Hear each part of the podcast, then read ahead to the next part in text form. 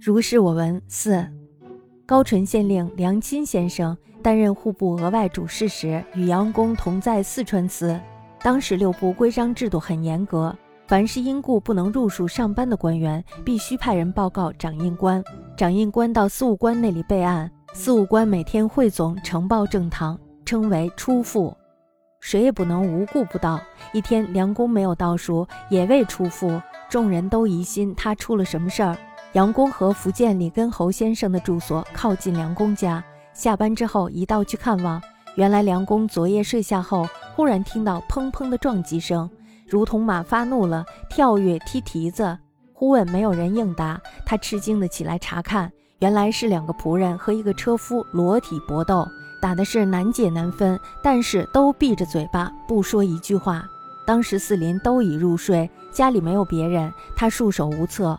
只好坐观其斗，一直打到晨钟鸣响，三个人才一同扑倒在地上，到天亮才苏醒。三人遍体鳞伤，鼻青脸肿。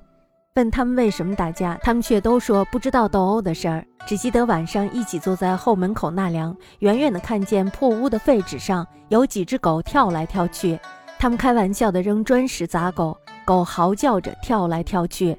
睡下后就发生了这样互相殴斗的怪事儿。现在想来，这几只狗恐怕是狐，因为月下看不清楚，误认作为狗了吧？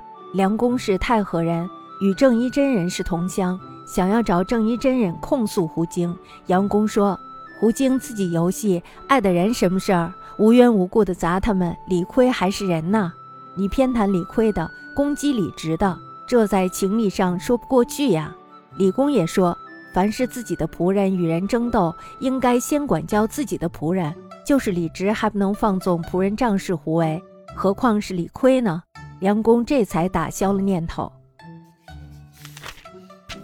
高淳令梁公钦官户部额外主事时，与杨公同在四川司。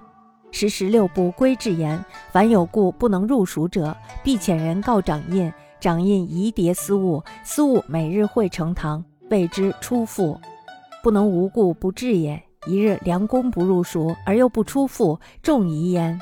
杨公与福建李公根侯欲皆相近，放衙后同往视之。则梁公昨夕睡后，忽闻乒轰撞出声，如怒马腾踏。忽闻无应者，继而起视，乃二仆一遇者裸体相搏，捶击甚苦，然皆缄口无言。时四邻已睡，狱中别无一人，无可何如，坐视其斗。至钟鸣，乃病仆。待小儿苏伤痕凌叠，面目皆败。问之，都不自知。唯义是晚同坐后门纳凉，遥见破屋纸上有数卷跳亮，细砖置之，毫而跳。就寝后，遂有事变。一拳本是胡，月下视之，未审于梁公太和人，与正一真人为乡里，将往陈诉。杨公曰。胡自游戏，何欲于人？无故击之，举不在彼。谈取而攻直，于理不顺。李公亦曰：凡仆隶与人争，亦先克己。